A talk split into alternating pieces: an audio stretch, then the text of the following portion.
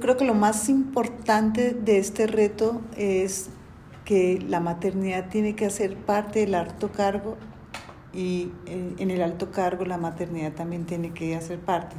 Lo que quiero decir con esto es que si en mi casa mis hijos no saben qué es lo que yo hago, cuáles son mis responsabilidades, pues muy difícilmente van a poder apoyar mi ejercicio del alto cargo dentro del ejercicio de la maternidad. Y si mi empresa no saben de mis requerimientos como madre, de las edades de mis hijos y lo que yo necesito, muy difícilmente va a ser posible que también se apoye de una manera definitiva y sustancial.